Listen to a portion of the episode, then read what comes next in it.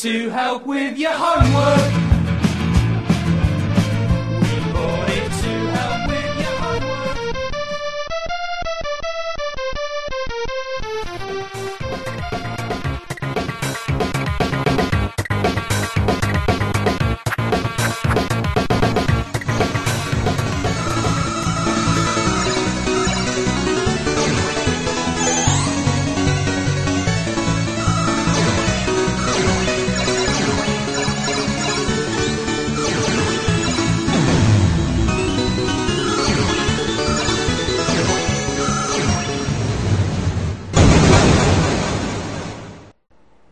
Retrocomputaria, porque velho é o seu PC. Programa livre para todas as idades.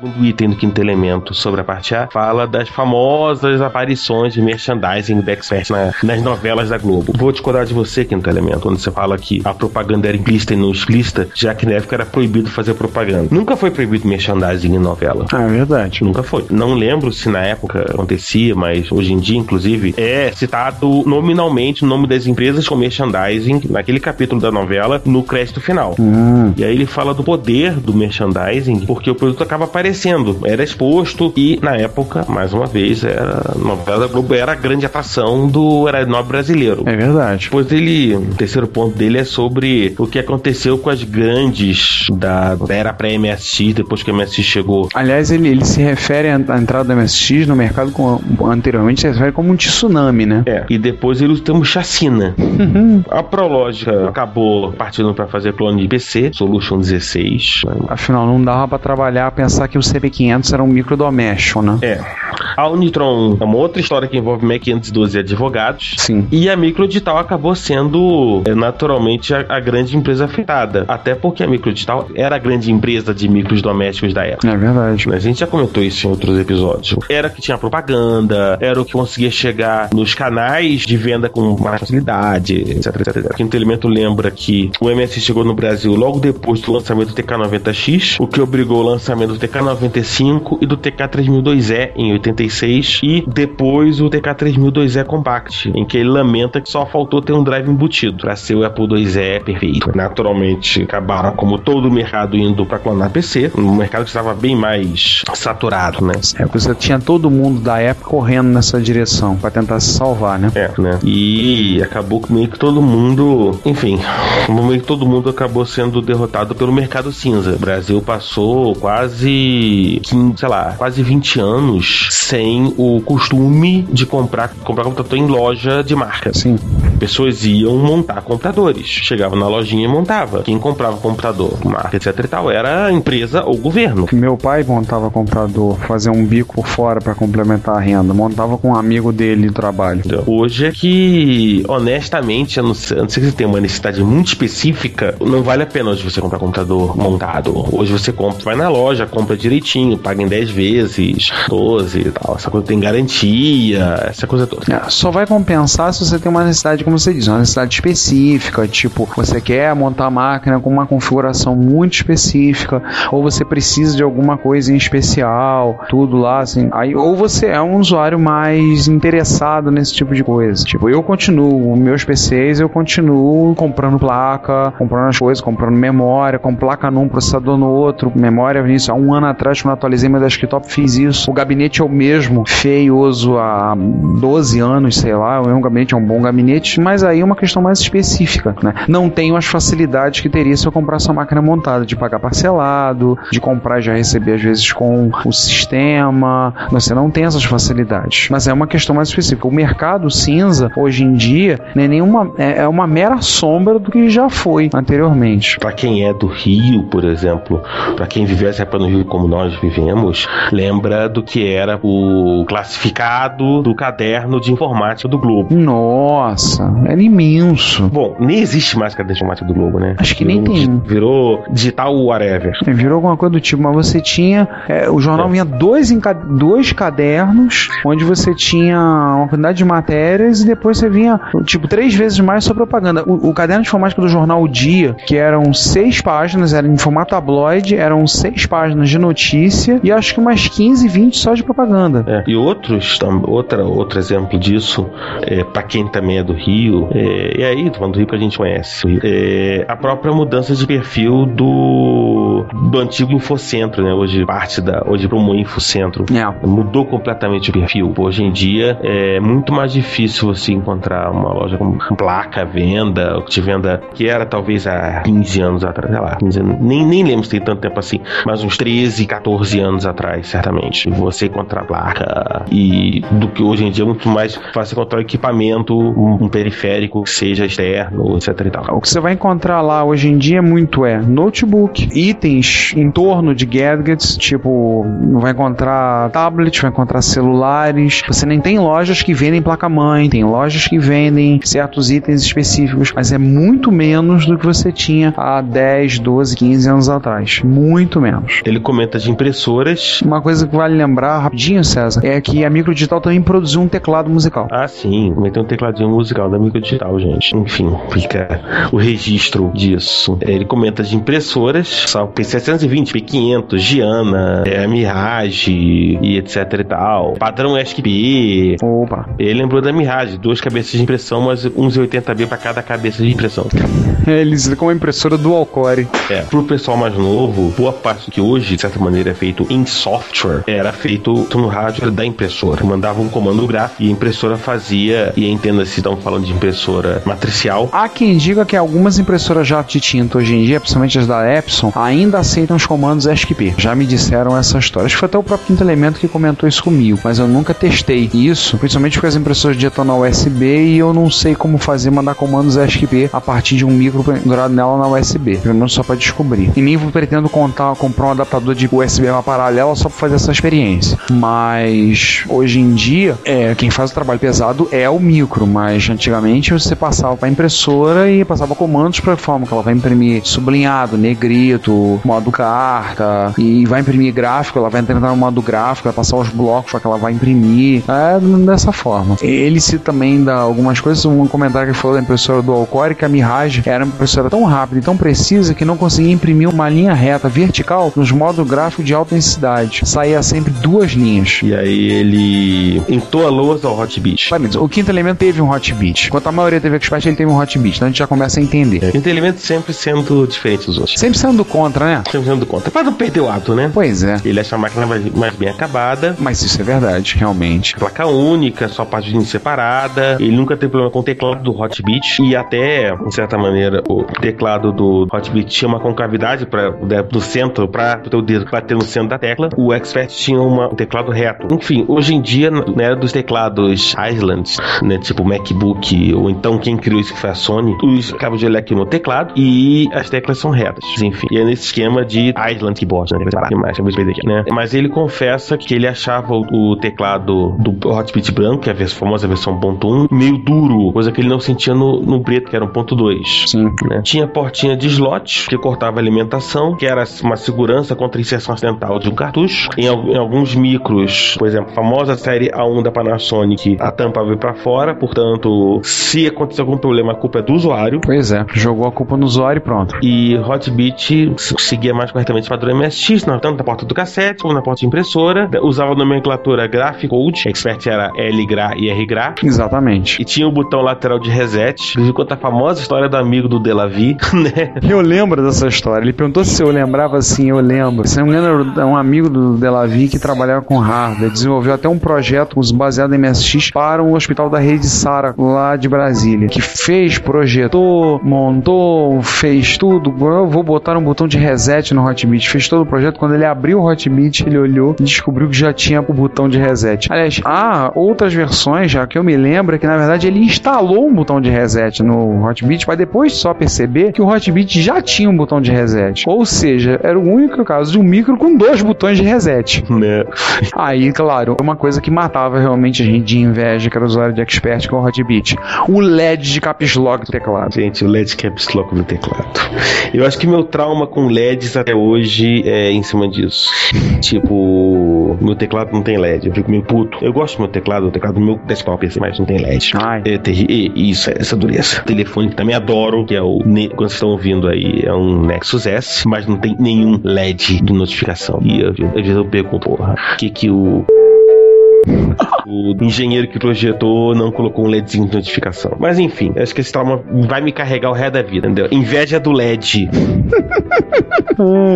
É, Ele comenta também da questão da compra de mês. Acho que só o Márcio e talvez alguns aposentados que ainda fazem compra de mês. Não, tem colega de trabalho que faz. Eles são os únicos, não. Mas aí no caso deles não é por trauma, é por falta de tempo mesmo. E aí, quem comentou no episódio anterior que a gente falava mal do, do Expert foi o, o Magno ou foi o Druk? Ou foi o Marcinho Machado? Enfim, a gente falar mal. E o Quinto Elemento resolve também entrar na brincadeira. Comenta que a Gradiente Supermercado teve quase ao mesmo tempo que lançou o Expert, quando a Gradiente comprou a Telefunken no Brasil. Foi, a gente não lembrou na época. Depois eu me lembrei da Telefunk. Bom, até hoje existe a Telefunken, mas ainda tá lá na, ainda tá lá na Alemanha só. Ah, do Telefunk do Brasil a gente comprou. Ele até comenta que a questão do famoso e lendário monitor RGB que aparece na propaganda do- na capa dos manuais é uma TV da própria marca. Uma TV da Telefunken devidamente travestida para a foto. É, é bem possível. Né? A lenda do monitor, é- do monitor colorido da Gradiente perseguiu os MSX durante um bom tempo. Aliás, um parênteses, às vezes soube da história do Edson Sukochip. Ele arrumou uma TV de LCD da Gradiente com monitor que funciona perfeitamente no MSX a 15 kHz. Resumo. Nossa. Ele arrumou o monitor RGB. Nossa, gente. Ele, ele agora falou pra mim, quando encontrar com ele, pede ele pra me ligar no Expert, tirar uma foto.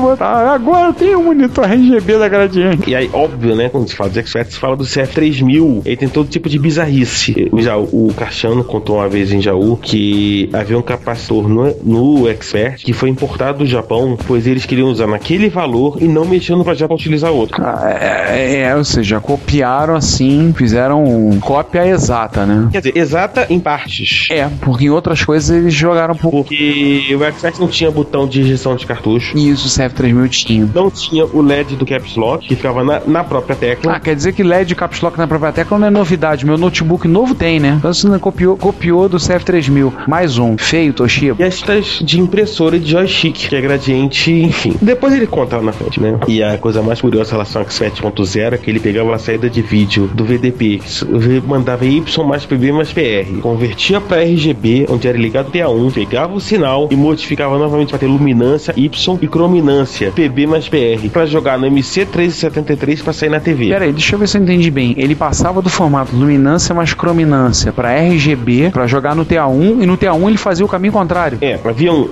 duas conversões. Pra quê? Luminância mais luminância, RGB e RGB luminância mais luminância. Pra quê, meu Deus do céu? Pra que quem é que chupava parafuso até virar prego na gradiente pra ter essa ideia de jirico? Provavelmente eles pensaram, ah, vamos sair tudo em RGB que é mais fácil. Foi o que eles fizeram. Bomba. Que coisa de jirico. E tem, por favor, pra quem tem menos de 30 anos, pergunte pra alguém com mais de 30 anos, a fuga de RF. Ah, Que que delícia! beleza. Pra quem estava na época, como os MSX não foram fabricados para ser vendidos nos Estados Unidos, eles não precisavam seguir as normas da FCC em termos de ter uma caixa de metal dentro do computador para barrar a emissão de RF. Mas pro amigo que já pegou algum micro europeu, um MSX, no caso, por exemplo, um MSX2 da Philips, você vai ver que tá lá bonitinha lá a caixinha de metal. Não no nível Tari ST alemão, tanque Panzer.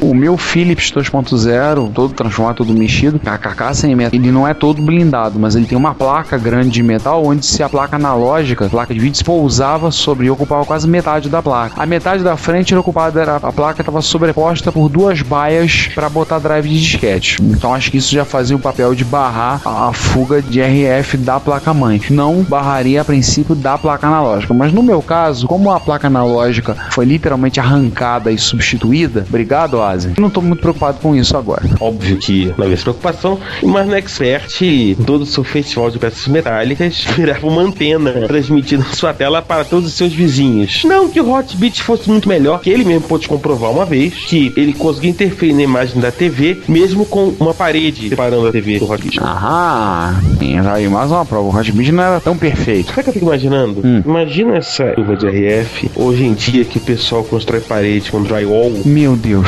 Gente, ainda bem que alguma coisa andamos nos últimos 30 anos no sentido de interferências. E a quem ter essa aposta, o Hotbit e ele também criou com o Expert, transmitem ruído de funcionamento perto da frequência de 95 MHz, mas dava mais ou menos 25 vezes 3,54, que era a frequência dos 80. Dava para sintonizar no rádio e escutar. Ah, eu lembro de não, não ter feito de propósito, mas no passado ter ouvido ruído rádio perto dos meus, do meu micro. E aí ele entra em cálculo, enfim, vamos ignorar isso, até porque esse papo de RF tá dando uma interferência.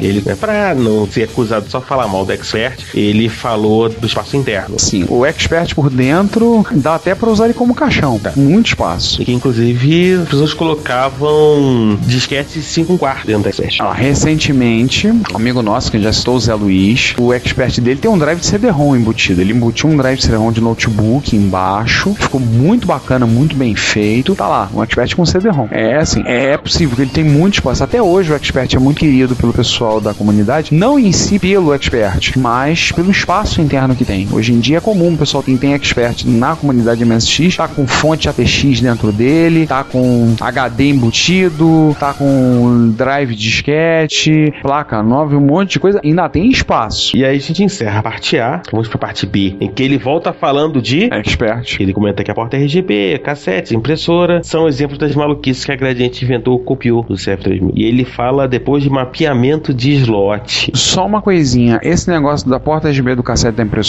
se eu não me engano, a motivação foi o seguinte: a Gradiente estava por trás da Polivox quando lançou o Atari no Brasil. E o Atari foi extremamente clonado com todo mundo e mais alguém e foi vendido. Eu desconfio que o motivo da Gradiente de ter mexido em tanta coisa no Expert era justamente a paranoia deles que eles poderiam ser clonados. O, o RGB não era padrão, a porta cassete não era padrão, a porta de impressora não era padrão da MSX. Era medo de serem clonados pelo que eles passaram com o Atari. Eu desconfio. E tinha outro efeito colateral de que você, você acabava comprando produtos da Gradiente, periféricos da Gradiente. Não, você acabava estando preso a eles. É, muita gente comprou o datacorder da Gradiente porque é o que cabia dentro da porta de cassete do Expert. Exatamente. Muito embora o, da, o datacorder era um, um, leitor, um leitor de cassete extremamente simplificado. É. Enfim, mapeamento de slot, gente. É basicamente aquilo que a gente já comentou. Não, o padrão não obrigava onde a memória deveria estar. A memória RAM no MSX pode estar localizada em qualquer uma das páginas. São quatro slots, cada slot com quatro páginas. Pô, a memória RAM podia estar em qualquer slot. Então não havia disso. né? Então, ele até comenta de um MSX que a RAM estava no slot zero. Se eu me lembro bem, era um MSX2 da Sony, semelhante ao um modelo anterior ao que o, o Ricardo Azen tem. É um daquele que era um, um Sony que era um formato estilo Expert. Se eu não me engano, era esse. O programador fazia para rodar no micro dele. Você não tinha material, não tinha informação para os desenvolvedores que só veio a surgir em função da questão de slot, página, quando saiu a primeira edição do livro aprofundando-se no MSX da Aleph, que foi, segundo o professor Pierre Luiz ele falou para mim quando ele fez uma dedicatória na minha edição, que foi o livro talvez o mais vendido deles. Teve mais quatro ou cinco edições aquele livro. E ali que o pessoal começou a saber como é que era a padronização, como é que era slot, página, começou a entender como é que a coisa funcionava. Mas o pessoal que convertia, pegava o jogo em cartucho, baixava, fazia, fazia um carregador, eles tinham que enfiar aquele jogo em um lugar na memória e o cara fazia pra rodar no micro dele. Não tava preocupado que ele rodasse em todos os micros seguisse o padrão. Hoje em dia, com coisas como, por exemplo, os acid tests do Freeze, quem usa garante que seu aplicativo, se passar pelos acid tests do Freeze, vai rodar em qualquer MSX da face da Terra, sem problema nenhum. Mas 2011, não 1986. Exatamente. Em que o programador brasileiro, ele tinha, assim, situação. O mico dele rodava no Expert, ou o mico dele rodava no Hotbit. Daí apareceram coisas como função que procurava gradiente na E se achasse no Expert. Função quebrou lindamente quando a Gradiente lançou a linha Plus. É verdade. né? Enfim.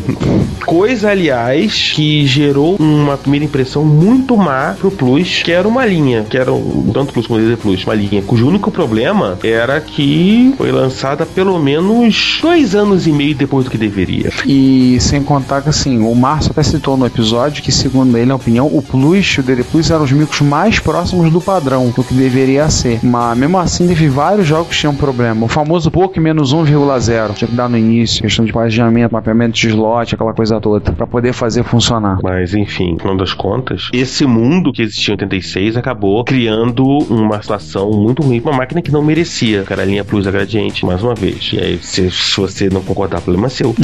Mas eu acho que o grande problema do Plus foi que surgiu no mercado dois anos e meio depois do que deveria. Ele chegou o quê? Final de 89, início de 90. Ele chegou na época que deveria ter chegado no MSX2 no Brasil. É. Aliás, conta-se é, conta que a Gradiente ia lançar o MSX2, mas devido ao plano Collor, ela suspendeu o projeto. Ela já estava até com uma linha de produção piloto para um MSX2. Ele seria um MSX2, mas ela parou por conta na época do plano Collor e assim como a- a- no caso da Sharp, ela caiu fora do padrão, largou um pouco antes, logo depois do Hot Beat preto. O Hot Beat É. preto era para ser um 2.0. Quando você for olhar ali por dentro, você vai ver os pontos de solda na placa, tudo, e vai encontrar né, as anotações no gabinete, você entende que ele era para sair um MSX2. Tem uma parte legível aqui do quinto elemento. Quinto elemento. Puder de novo. O que você quis dizer quando falou do monitor de fósforo verde da Gradiente, a casa agradece. Mas a gente desce por um joystick meio mundo copiou, né, Ricardo? Oh, eu vi joysticks semelhantes da Gradiente, da Mitsubishi, da Toshiba, que era, da Toshiba era original, da Canon, Philips eu não tenho certeza, mas eu vi vários modelos do joystick exatamente iguais. Ele comenta que o joystick é todo digital, não era analógico, tinha que levar o manche até o final. O que fazia, o que ele fazia pra compensar? Um manche mais leve. Sim. Para certos jogos não funcionava e nem o Competition Pro, que era um joystick analógico. Teve no Brasil Competition Pro algum clone? Não me lembro. E fala do famoso TA1. Vamos relembrar o que é TA1, né? Vamos três vezes dele nesse episódio. T1 era aquela caixinha que a gente usava, botava no Expert para ligar o Expert numa TV pelo, pelo RF. E o pessoal da Amiga 500 gostava muito do TA1 porque ele era fácil de encontrar e com isso eles não tinham que comprar o A520, que era o modulador de RF para ligar o Amiga na televisão. Eles economizavam, como lembrou bem o quinto elemento, eles economizavam a compra do A520 no Muambeiro. Perguntou se a gente não havia falado Pioneer travestido de Expert rodando Cara, a gente não citou. Isso foi uma coisa, foi uma falha quase imperdoável. Numa feira de informática no Rio de Janeiro, eles pegaram e mostraram um MSX ligado a um Laserdisc, um LD, e tava rodando o jogo Badlands, o único LD que a Konami produziu para MSX. Na verdade, todo mundo ficou impressionado. Eu lembro também na mesma feira de ver fotos de um MSX controlando um braço mecânico e pegando CD, que era uma coisa inovadora na época, pegando CDs numa coisa para colocar num aparelho. Esse Expert, na verdade, não era um Expert, ele era um Pioneer PX7, que era o micro da Pioneer, que era a produtora que fabricava, todo mundo conhece a empresa, e ela fabricava MSX e ela fez o MSX delas controlavam aparelhos de Laserdisc. Na verdade, eles desmontaram um Pioneer PX7 e montaram dentro de um Expert. Todo mundo achava que era o Expert que estava controlando. Não, era um Pioneer que tinha ali dentro. Não sei a questão do teclado, porque o Pioneer tinha algumas teclas especiais para controle do Laserdisc. Eu lembro dessa história, a gente não citou. Lamentável da nossa parte. Pois, a lembrança é. Ricardo, a impressão minha tem um vapor por aí. Um bocado. né? Hum. Começando pelos vapores de sempre: Racimec, Hum. Dynacon, CCE. Como a gente falou, a Dynacon foi muito falada, a Racimec eu lembro de ser citado no Microsistemas que ia fazer um já partir direto no MSX2. O da CCE eu não lembrava, mas ele fala. Da CCE ele fala do famoso MC2000, que ele sabe. A CCE lançou a MC1000, vamos falar do MC1000 um dia. Quem sabe a gente convence quem tem elemento a falar sobre o MC1000. Tanto ele quanto o Emerson, né? Que mantendo um site muito bacana de curador de vários códigos, várias coisas do MC1000. Que elemento tem contribuído mandando material pra ele, tipo fita cassete ele tá digitalizando, coisas do tipo. Depois saiu o MC1500, que seria um MC1000 com teclado decente. E depois o MC2000, que seria um MSX com 32K de memória. É, cara, só. Né? Pra quem não sabe, o padrão MSX permite que o micro comece em 8K. que A grande maioria partia logo pro 64. Mas pode ele fazer um micro com 32K não tá, digamos assim, errado. Não seria errado da parte deles. Depois ele comenta da Dynacon, que até tô confirmando, em abril rolou um, um boato muito forte de que a Dynacon teria falido. Eu lembro desse boato. O que se sabe é que em fevereiro ela interrompeu o uso da marca e tirou o site do ar. Inclusive, você se procurar por dynacom.com.br, você não vai achar nada no DNS. Então tirou o site do ar também, né? A coisa foi feia. Foi feia e a rigor ninguém sabe qual é o estado atual da Dynacom. Você encontra produtos da Dynacom à venda, mas A empresa empacotou, né? Ninguém sabe se a empresa empacotou ou não. Especialmente a questões bastante importantes para quem comprou o Dingo nacional. É. Que provavelmente está perdido se tiver algum problema. Mas você ainda consegue encontrar aparentemente a, a Dynacon. Enfim, é uma história longa, sério, envolve uma empresa chamada Cedar Eletrônica, enfim. Então, é- seria quase um episódio à parte. É verdade. Voltando à questão dos periféricos, comenta que MIDI no MSX nunca foi padrão. Parece que o único padrão mesmo foi MSX MIDI que só surgiu no último, no MSX, no, no Turbo RGT. Aí sim surgiu como padrão, tá? O cartucho que o Márcio citou é um cartucho feito pela Bit2, a produtora do Synthosaurus, do Graphisaurus, que além da MIDI trazia mais de 256k de RAM. O quinto elemento lembrou que ele tinha o CAD de MSX, fazia 3D e era atriz que doía a vista. Na verdade, na época, qualquer coisa que fosse desenhada no computador era chamada de CAD. E aí ele trola o Sander. O quinto elemento lembrou que o Sander usava XPS uma TV colorida e num monitor monocromático. Genial, né? Comenta que o famoso MSX2 da Mir servia para digitalizar as imagens das câmeras, que depois algum soviético se virava para passar o pessoal de terra. Dava o seu jeito, né? Para o seu jeito. Nós vamos para MSX BR, gente, em que o quinto elemento começa com, literalmente, gente, vamos ser sinceros, a Gradiente cagou até mesmo a tabela ACE de 7 bits, Só a gradiente mesmo. né? O que faz parecer é que enquanto a Epcom viu como era a tabela ACE dos modelos vendidos na Europa e adaptou colocando os acentos que usamos no lugar dos que nunca usaríamos, a Gradiente pediu pro primo do estagiário de farmácia da drogaria ao lado e escolheram de colocar as coisas. E o cara foi Unidune, Salamé, Mingue. né? Ele comenta que a MSXBR é a norma registrada na BNT Sim. e que, entre outras coisas, ela cria a BR ACE, que é a tabela ACE nacional, padronizada com todos os caracteres, e que chegou a ser implementada em algumas impressoras nacionais junto com o famoso ISO 88591, que na época era chamado de ABNT. Ou seja, o famoso ABNT2 dos PCs é derivado desse ABNT, é filho desse ABNT. E ele comenta que não foi a única norma de localização do MSXBR, também teve MSX que se referia ao alfabeto japonês. Tem outra trollada no Sander, Ah, Soft House, ele, ele lembra que Soft House tinha desde as bonitonas em prédio comercial tal, até o fundo de quintal mesmo, que era o tiozão que copiava disquete, vendia joguinho e ganhava um troquinho. empreendedorismo é isso aí. E aí a gente. Aí o quinto conta a história dele quando ele entrou. Não se preocupa não que a gente mete o pia quanto aos nomes. É uma longa história. Sim, ele comenta que ele foi comprar um drive disquete na época da Copa do Mundo de 90. E lá ele encontrou um TK3000. Eu lembro desse TK3000. E de um Expert transformado em MSX2. Mano, de quem era, tava lá. Os caras não tinham a pronta entrega. O drive disquete que ele comprou o primeiro dele foi da DMX. Que inclusive a DMX, a ROM é copiada da ROM da DDX. Isso é uma coisa que é sabido. A ROM da interface drive. Obviamente a casa não, eles não tinham pronta entrega. Mas aí entregaram no sábado na casa dele. Mandaram um rapaz entregar. Ele não tem dúvidas, ele não lembra se foi o Márcio que entregou lá. Ele não tem certeza. E em pleno jogo, em plena Copa do Mundo de 90 na Itália. E aí ele foi um menino feliz até novembro de 90, quando o drive começou a dar problema. Hum, Que era aquele problema que, no caso específico dele, ele dizia que todo disco era protegido contra a gravação.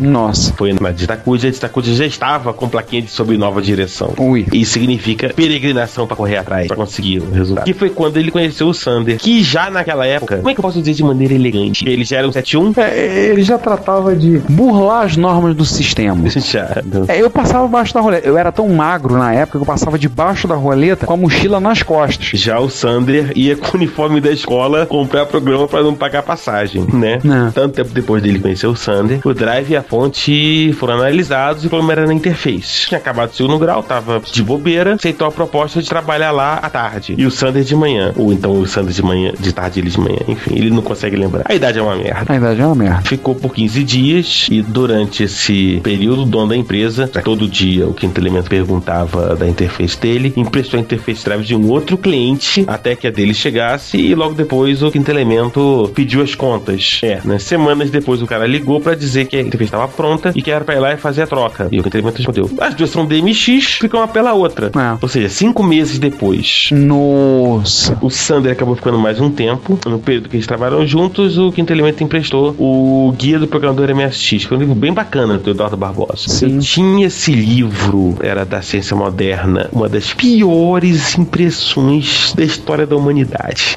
Não satisfeito de ser uma das piores impressões da história da humanidade, o livro literalmente desmontava assim, você pegava o livro pra ler. Nossa, eu não cheguei a esse livro. Mas era muito bacana, muito bacana. Era um livro tecnicamente muito bom. Mas era um horror. Era tipo, o livro era impresso em impressora matricial, coisa do gênero, e colavam, o, colavam com cola questão na mão o, a capa. Um negócio desse tipo. Claro, com cola print. Quase isso. Era quase cola print. Uau. E ele passou na Knet pra pegar o livro Sander devolver. Descobriu que o Sander tinha saído, mas uma menina que trabalhava lá, que era a última dos moicanos, passou o endereço e como chegar na casa do Sander, o Sander não estava. Foi atendido pelo pai dele, papo vai, papo vem, contou como o Sander tinha saído da e etc e tal, e o resto da história, como dizem. É. E era a época que o dono tava acertando de vender 386X dizendo que era DX. O cara só ia descobrir quando abrisse o. Caso ele abrisse o gabinete, ou seja, lá vamos nós em mais um golpe, né? E ele, inclusive, lembrou que a antiga mesa de computador dele, do Quinto Elemento, foi comprada na época da liquidação. Nossa, era a xepa. É, pois é, né? Mas o dono, o cara que comprou novo, ficou com o telefone. Porque o telefone era bonito. Exatamente, né? O MSXi. Ele lembrou do produto original. A gente desencavou um zumbi. O original era Computerize, era um deslizador de imagem para Apple II e 2 Plus que entrava pela porta do joystick do Apple II. Que, na verdade, eu não soquei de 8 pinos direto na placa-mãe. Fazendo isso lá, botava ali do lado, botava alguns segundos pra tirar ruído, essas coisas local de RF. Até hoje tem gente que tra- Só funcionava no 2, não funcionava nem no 2E nem no 2C. É, tem gente até hoje que usa a porta de joystick do Apple II para transferir arquivos. Nossa. O cara que propôs para fazer o digitalizador do para o MSX dos mesmos modos, o cara, assim, realmente tinha tudo para dar certo. O caboclo não sabia como funcionava a Computerize e não sabia como funcionava o MSX. Ou seja, o departamento VDM levanta a placa. Vai dar merda. E aí, depois ele lembrou do prédio do Flamengo que o Márcio citou, né? E que depois o Márcio, naquela sua. É, até o Márcio, né? Chama de um branco grandão. É um prédio branco. Onde por acaso o quinto elemento ia pra pegar os cheques, né? Porque ele trabalhava na Shei, a revista do KD, né? É, né? É, né? Enfim. E aí vamos terminar com plantação de 74 LS. Aí ele fala questão do projeto, o Apple II e o 2 Plus, por, era dessa forma, por conta do projeto do Wozniak, como era máquina de prateleira, todos copiaram aquilo. Aí você comprava os componentes na padaria e montava, então todo mundo copiou. Quem viu uma placa de um Apple II Plus viu todas. Já pro Apple IIe, a coisa já muda, já tem um ciclo de mapeamento de memória, já tem umas mudanças de memória, o ROM você podia expandir. Não proibia a cópia, mas atrapalhava. A Gradiente pegou para copiar um projeto de um dos primeiros modelos de MSX do mercado, sim, o CF3000, que tinha um que tinha toda a lógica discreta, como o Apple II, facilitasse o aperfeiçoamento. Já a geração seguinte, a fruto do MSX2, já saiu com os MSX Engines. O S1985, que tinha, tem, por exemplo, dentro do FSA1, o 2.0 da Panasonic, e o S1990, que é dentro dos Turbo Rs. Ele até comenta, infelizmente não tem como saber o custo de importação de MSX Engine, mas a lógica me faz pensar que no final ficaria mais barato que 70 chips na placa. Ou não. Olha, se eu me lembro bem, o Plus e o DD Plus já vieram com a MSX Engine, então já ficou vantajoso para eles. Talvez a compra de 74LS, o montanha que eles compraram, já tinha esgotado e partir pra uma solução mais eficiente. E ele comenta que não foi só a Gradiente que fez isso. Os clones de, de XT, clones de PC na época, também vinham com tudo discreto. Pra quem lembra da época dos Baby XT, Não é?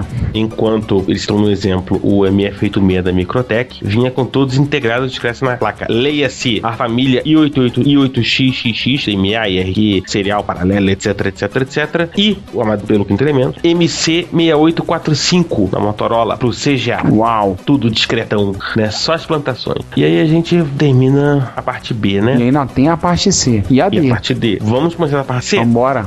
Quinto elemento começa a parte C também falando de legislação brasileira. Óbvio, não tem como não falar da parte C sem falar da legislação, como funciona a legislação autoral, contrabando, até a diferença entre contrabando e descaminho, né? Hum, Por exemplo, quando você não recolhe imposto de exportação é descaminho, né? Contrabando. Contrabando é aquilo cuja importação é proibida. Ah, tá. Mas como a gente comentou no parte B, não havia legislação de software até novembro de 87. Então era um grande vale tudo. É, não deu nos acuda, cada um pro por um lado, né? E acabou que gerou essa situação de que o pessoal se virava, né? É verdade. Entendeu? Tipo, não importa se era uma empresa com CNPJ sala. Na época era, inclusive, era CGC, não era nem CNPJ. É. Podia ser sala e tal. E, oi, minha irmã é presidente de fundo de quintal. Isso independe da linha. Tipo, já havia uns software houses no estilo do MSX pra outras linhas também. Sim, sim, eu lembro de algumas. Eu lembro de uma que eu pegava a página central onde os sistemas anunciavam em duas páginas. Eles tinham código MSX, mas o foco deles era Spectrum. Aí lembra que as grandes lojas do varejo na época, Mesbla, Mapping, Ponto Frio, Casa de Garçom, os caras não vendiam. Ele fala de Casa Cenas, mas as cenas não vendia computador. Era só supermercado. Já eram menores. Fotomania e Léo Foto, que eram lojas especializadas na época de material fotográfico. É. Vendiam. Mas as lojas vendiam só computador. Isso. Essas grandes lojas, Fotomania, Léo Fotal, vendiam algum software em fita cartucho. Eu lembro de ter comprado numa loja de foto que tinha perto de casa um conjunto de fitas de um programa que eu nem lembro mais do que era da Ingesoft. Hum. Então, isso é uma coisa importante, para havia uma certa hierarquia. Os grandes, magazines vendiam computador, mas não vendiam software. Você tinha que comprava em outras lojas, numa loja de foto. Tá? Então, uma exceção honrosa que a Mesbla vendia cartuchos da Tropic, cartuchos e fitas da Tropic, que a gente conhecia como a Disprosoft. Eles chegaram a vender. O Márcio até citou isso no episódio, Né. Comentou alguma coisa sobre isso. Aí ele comenta que não gosta do MPW porque ele se recusa a aprender Ctrl KH. Problema dele, tem nada a ver com isso. Perdeu, meu filho. Ctrl KB, Ctrl KK é o canal. É nóis. É nóis. O Word está na veia, velho. Eu gosto, quando está o Joe e uso o Joe só pelo prazer de chocar as pessoas. Eu só uso o Joe. Acabei, acabei usando Vieira que é mais fácil, mas Joe, às vezes você usar nano, gente, pelo amor. Enfim, isso aqui não, não é choradeira de coisas que tem que fazer com, no trabalho. Ele comenta que no MSX ele acha, ainda sobre editor de texto, que ele acha legal o Viper, Sim, sim. que é um editor de texto bem bacana, diga-se. Tanto ele quanto o Ted são dois editores muito interessantes. O Ted tem versão para vários idiomas, inclusive para inglês, holandês. O pessoal fala muito bem. O Viper eu conheço também, já me passou cópia, mas eu gosto muito da MPW, então sinto muito. O problema é meu. Ele faz uma correção com relação ao Astex, Que era o processador de texto que vinha no. cartão de 30 colunas de Gradiente. Isso, isso, no cartão da coluna da Gradiente. Quem adaptou não foi o Adriano, mas sim um sujeito anônimo. Ficou falado que era o Adriano, que era o seguinte: pegaram a ROM do Astex e adaptaram para você rodar ela já no MSX2, que já tinha 80 colunas, jogar na Mega RAM, por exemplo, e carregar ele de lá. Eu conheço gente que, professor, que fez, fazia prova, escrevia prova no Astex. E dizia que ficava muito bom. Não sei, eu usei muito pouco o Astex na vida. Ele comenta que só roda MS em 2.1, MSX 2.1, né, que visualmente clonava o Microsoft Word 2. Ah, com certeza. O que também comenta que fez segundo grau numa escola que tinham dois XPS TD Plus no pacote que envolvia computador, monitor monocromático e o cartucho com E ele escreveu filtros de impressora do Astex para imprimir numa impressora laser da Elebra, que era compatível com LaserJet. Né? Pena que ele perdeu esse filtro. Ele lembra que a versão destravada de Nemesis que rodou por aí era uma versão aleijada de um Konami Game Collection. Né? Ele lembra de uma outra coisa que ele lembra, uma, estação do Carchano, que ele teria falado no, no encontro de Brasília, em que ele dizia que os programas que ele gravava do cartucho para fita demoravam cerca de um mês para estar em todo o Brasil. Uma época que a gente tem que lembrar, não, não tinha internet e BBS era É. uma coisa muito rara fora do eixo Rio São Paulo. É verdade. né? Quinto elemento lembra do primeiro contato do Sander com os jogos de Mega RAM. Babou que nem um cachorro danado. Ele não lembra do primeiro jogo de MSX dele. E aí ele começa a digressar sobre whatever. Sei lá como se escreve, sei lá como se fala. Sobre discos de discos da Apple II. Formatava 5 quarto 140k e 3,5 800k. Nossa, uma diferença muito grande. Absurda, né? Pô, enquanto a gente formatava o 54 360 720, você pulava de 100 e pouco para 800. Isso era muito estranho. não usava o furinho de referência, então dava pra colocar o lado B. E ele lembra de uma história que o Tim Patterson, criador do 86DOS, Seattle Computer Products, etc e tal, comenta um trabalho que ele fez, contratado pela Microsoft de portar ou adaptar o DOS para rodar no hardware do PC original, e que a IBM tinha uma decisão de trabalhar com discos 5 quarto DD formatados em 40 trilha com 8 setores de 512 Ai, bytes. meu 320K. Deus. E ele comentou: Ah, dá pra colocar um nono setor. 360k, 40k que a gente Não. ganha. E com um pouquinho de trabalho, dá pra colocar um décimo setor. Ele é pra 400k. Segundo o Tim Patterson, a resposta da IBM foi: Oh, really? E, e a dele, Tim, poxa, eles nem fizeram as contas. Depois tem o guia do quinto elemento para os Apple II de 8 Ai, meu bits. Deus. Vamos Né? deixar esse guia, a gente pode até copiar e botar esse guia lá no, no blog.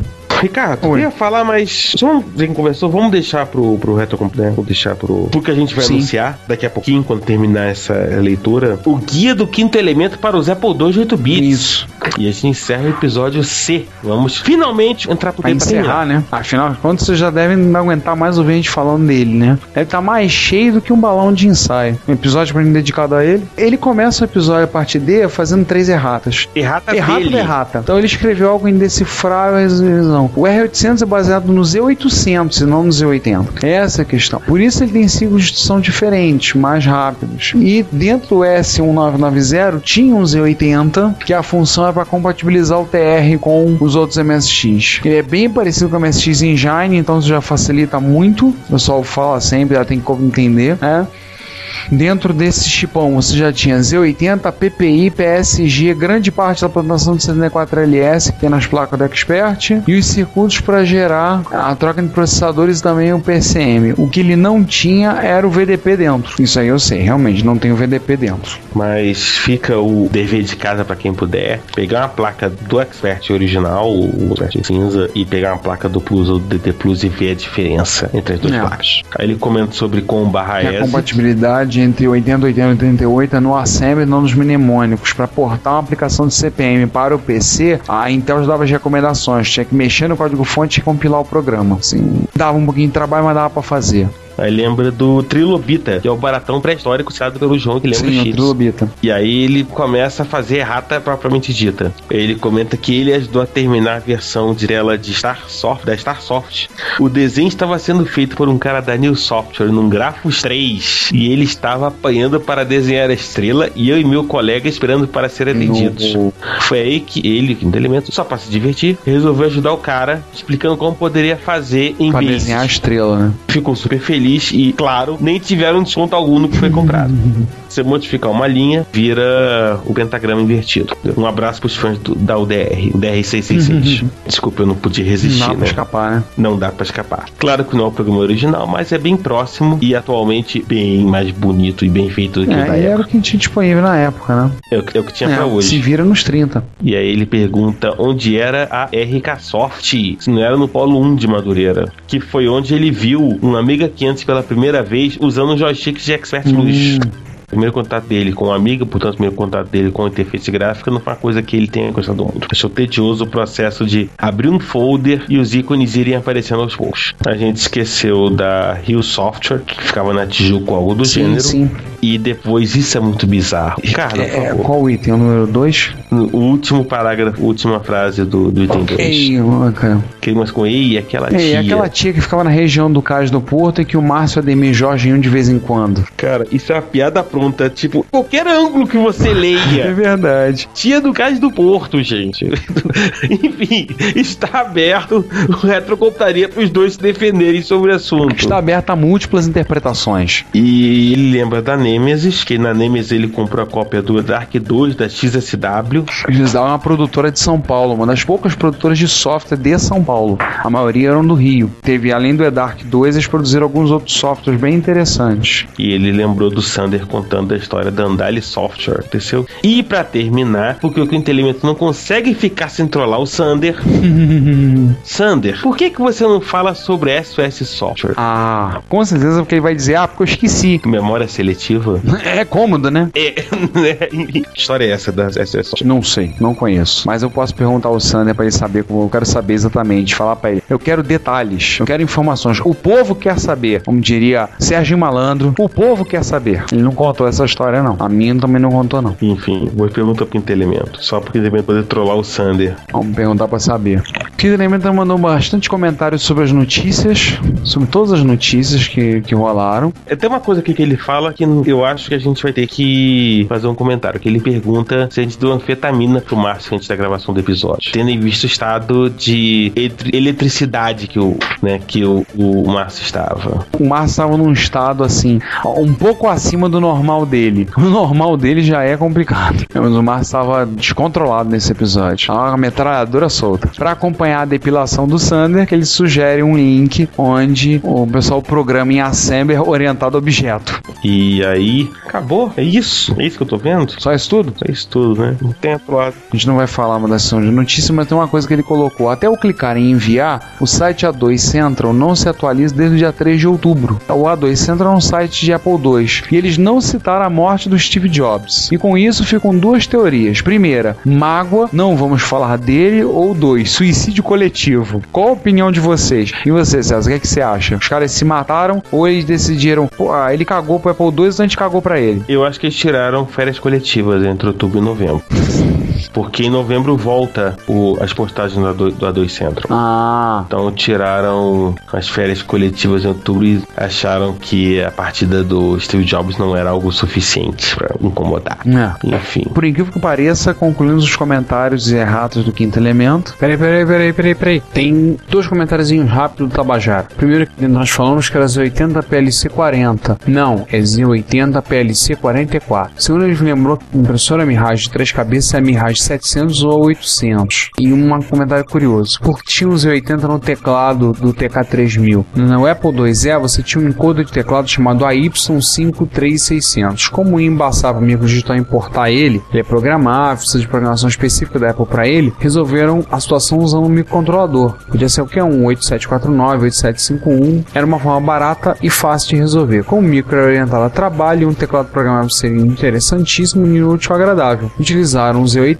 para controlar o teclado. Afinal, com a tradição da microdigital de montar computadores baseados no Z80, eles deviam ter zilhões de Z80 em estoque. Daí ficou muito mais fácil a equipe com no Z80, rápido. Eles deviam ter um estoque monstruoso de Z80s e barato. Comprava em quantidade e já tinha encalhado os outros micros. Dessa forma, assim, eles substituíram toda a circuitaria do AY53600 pelo Z80.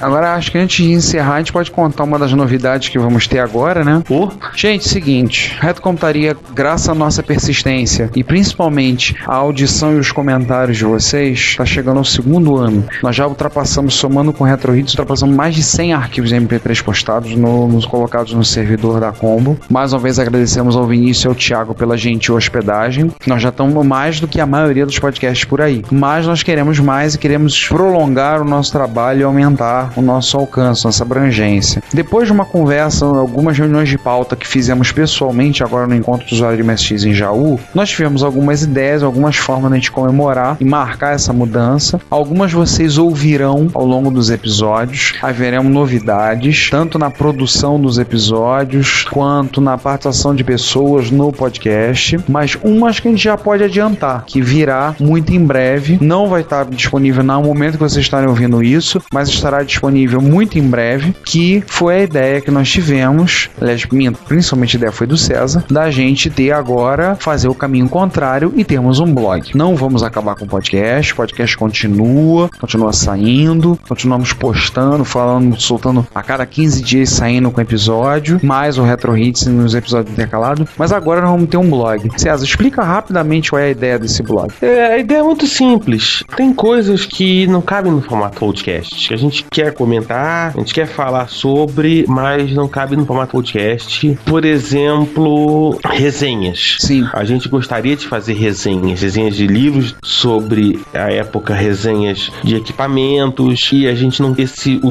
é o tipo de coisa que não cabe no formato podcast. Com certeza. Convenhamos, vai ficar muito chato vai, ler a resenha. E esse tipo de coisa que a gente sabe que não cabe no formato podcast, a gente quer levar pro Retrocomputaria Plus junto com algumas outras coisinhas que a gente tá- vai aos pouquinhos apresentando pra vocês. Mas a ideia é essa, não é substituto Retrocomputaria, mas sim um complemento. Você que ouve o nosso podcast, você vai também fazer o bookmark, a gente vai também divulgar, expor tal, o, o endereço do Retrocomputaria Plus, que é o populablogs.com.br retrocomputaria. Vocês vão poder, inclusive, ler um pouco mais do quinto elemento. Uma das novidades é que o Quinto Elemento vai escrever lá. Ele já tem algum material pronto, coisas a respeito. O Quinto Elemento, caso quem não sabe, ele tem se tornado, acho recentemente, um colecionador. E ele vai postar algumas coisas, ele já tem material pronto sobre coisas relativas ao Commodore 128, sobre Apple IIgs, sobre MSX, iTunes e outras plataformas que andou mexendo. Então, ele vai postar lá também, tá? Ele vai ter uma participação mais ativa a partir desse início desse terceiro ano de podcast e principalmente vai ser na Cúpula Blog, no nosso blog lá na Cúpula no Retrocomputaria Plus. Ele estará lá postando também. E além de, eventualmente, outras surpresas que vocês vão ler no, no, no Plus. Nenhuma delas envolve putaria, diga-se de passagem.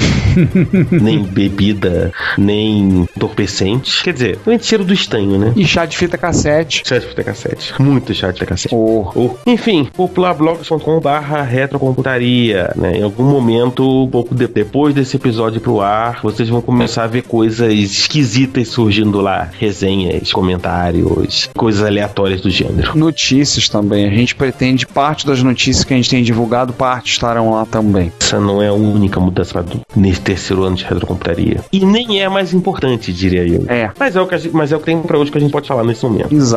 A gente tá vendo algumas coisas com algumas pessoas que ofereceram ajuda para algumas coisas no podcast. A gente vai começar a cobrar os favores oferecidos, ver o que a gente pode fazer. A gente tem alguma pauta já mais ou menos montada de gravações para esse ano, que, que começa, ano de 2012. Contactamos algumas pessoas muito interessantes da área, da época, para falar. Estamos dependendo de respostas para a gente combinar a gravação. Voltaremos ao MSX, ao MSX no Brasil nesse ano de 2012.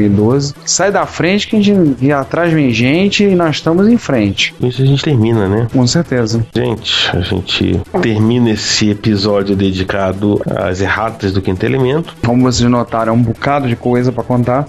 Enfim, e também teve esse anúncio e a gente volta no episódio 20. Sim. Agora em janeiro vocês vão ouvir episódio, vocês terão os nossos especiais de férias, onde os episódios serão compostos basicamente das erratas, dos cortes, das abobrinhas, das besteiras. Nós falamos. Basicamente, vocês vão passar janeiro rindo da gente. Exatamente. Olha, vocês não sabem quanta besteira sai numa gravação e quanto eu não sou chato pra juntar esse material. Então, tem material pra quatro episódios. Então, nós vamos ter o mês de janeiro em pausa. Nós, durante janeiro, o Retrocomputaria Plus, o blog, entrará em funcionamento. Enquanto isso, nós teremos quatro episódios só com erros de gravação, com coisas que foram cortadas. E aí tem de tudo. A gente tá falando mal de operadores de telefonia, a empresa de produção de computador, um falando mal do outro, tem palavrão. Então, por favor, mais uma vez, fica a mesma recomendação que fizemos no outro episódio com erros, que fizemos no ano anterior. Não coloquem esse episódio para ouvir no som da sala na hora do almoço de domingo. Se colocar, vai sabendo que a trollagem é livre, liberada e explícita. Vamos sair falando o que der na telha. Então, nem eu sei a ordem como vai sair. A gente vai gerar os episódios de forma aleatória e vamos tentar botar de forma que sejam episódios do mesmo tamanho. Mas olha, tem muita coisa. Vocês vão ter aí uma, uma folguinha e voltamos às atividades normais do podcast no episódio 20. Deverá sair lá pro mês de fevereiro. E o 20 tá muito bacana, diga-se de passagem. É um episódio histórico, inclusive. Sim, sim. Desculpe, o 21 que é o episódio histórico. É, o 20 é um episódio que é um dossiê, e o 21 que já tá gravado também. E esse é um episódio histórico. O- em vários aspectos vocês verão por que a gente tá dizendo que ele foi um, foi um histó- será histórico. Para isso, sinto, vocês terão que esperar um pouco, terão que aguardar as Gente, Mar Márcio tá logo ali. Enfim, gente, muito obrigado. Continuar nos ouvindo em 2011 e eu espero que vocês continuem nos ouvindo e nos mandando mensagens, e nos mandando e-mails, nos mandando tweetadas agora para 2012. Com certeza. Agradecemos ao comentário de vocês. Lembre-se que a gente sempre diz: o seu comentário é o nosso salário. Agradecemos as suas participações, suas mensagens, às vezes os puxões de orelha que a gente recebe de vez em quando, de alguns detalhes não ficaram 100%. Um abraço pro Raimundo, que sempre que acontece uma coisa que foge um pouquinho do padrão, é o primeiro a mandar um e-mail direto dizendo: tem um problema aqui, aconteceu isso, isso, isso. Obrigado, Raimundo, pela força que tem dado pra gente nesses momentos. Obrigado a todos que têm comentado. Esperamos que vocês continuem nos ouvindo, continuem nos prestigiando e, e divulguem o Reto Computaria. Todo mundo que tá na área, que viveu a época, tudo conhece alguém, conhece outra pessoa que viveu, que ouviu, que participou participou também da época. Então, comenta, divulga, espalha essa notícia, espalha essa mensagem, espalha o Reto Contaria. A gente deverá estar na Campus Party em fevereiro. Tudo depende de questões de credencial e, e outras coisas mais. Mas deveremos estar na Campus Party em fevereiro, pelo menos eu e talvez o Sander. Então, procurem a gente lá na bancada dos podcasters. Deveremos estar lá, no, talvez nos últimos dias da Campus Party, talvez a partir de quinta-feira. Então, será um prazer. Vocês podem chegar lá,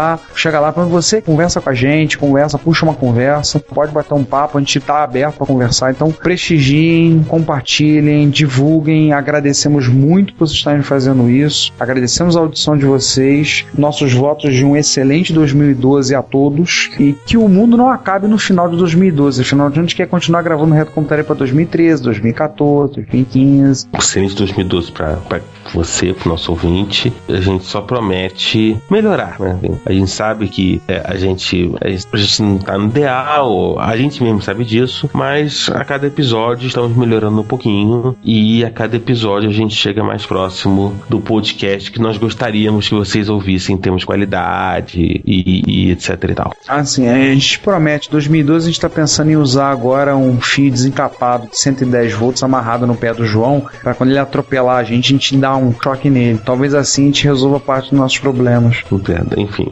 Enfim, né, Ricardo? Aquele abraço. Isso aí, César. Pessoal, aquele abraço. Fui, Tchau. tchau. É.